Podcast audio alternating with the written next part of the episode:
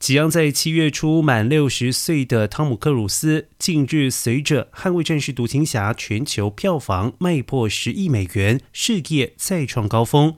媒体也称他为最后的电影巨星，让他成了这阵子最出风头的人物。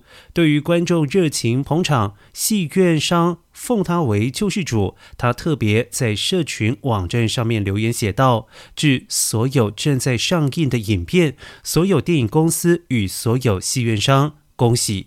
致观众们，谢谢你们敢走出家门来让我们娱乐你们。下回看电影时再见。”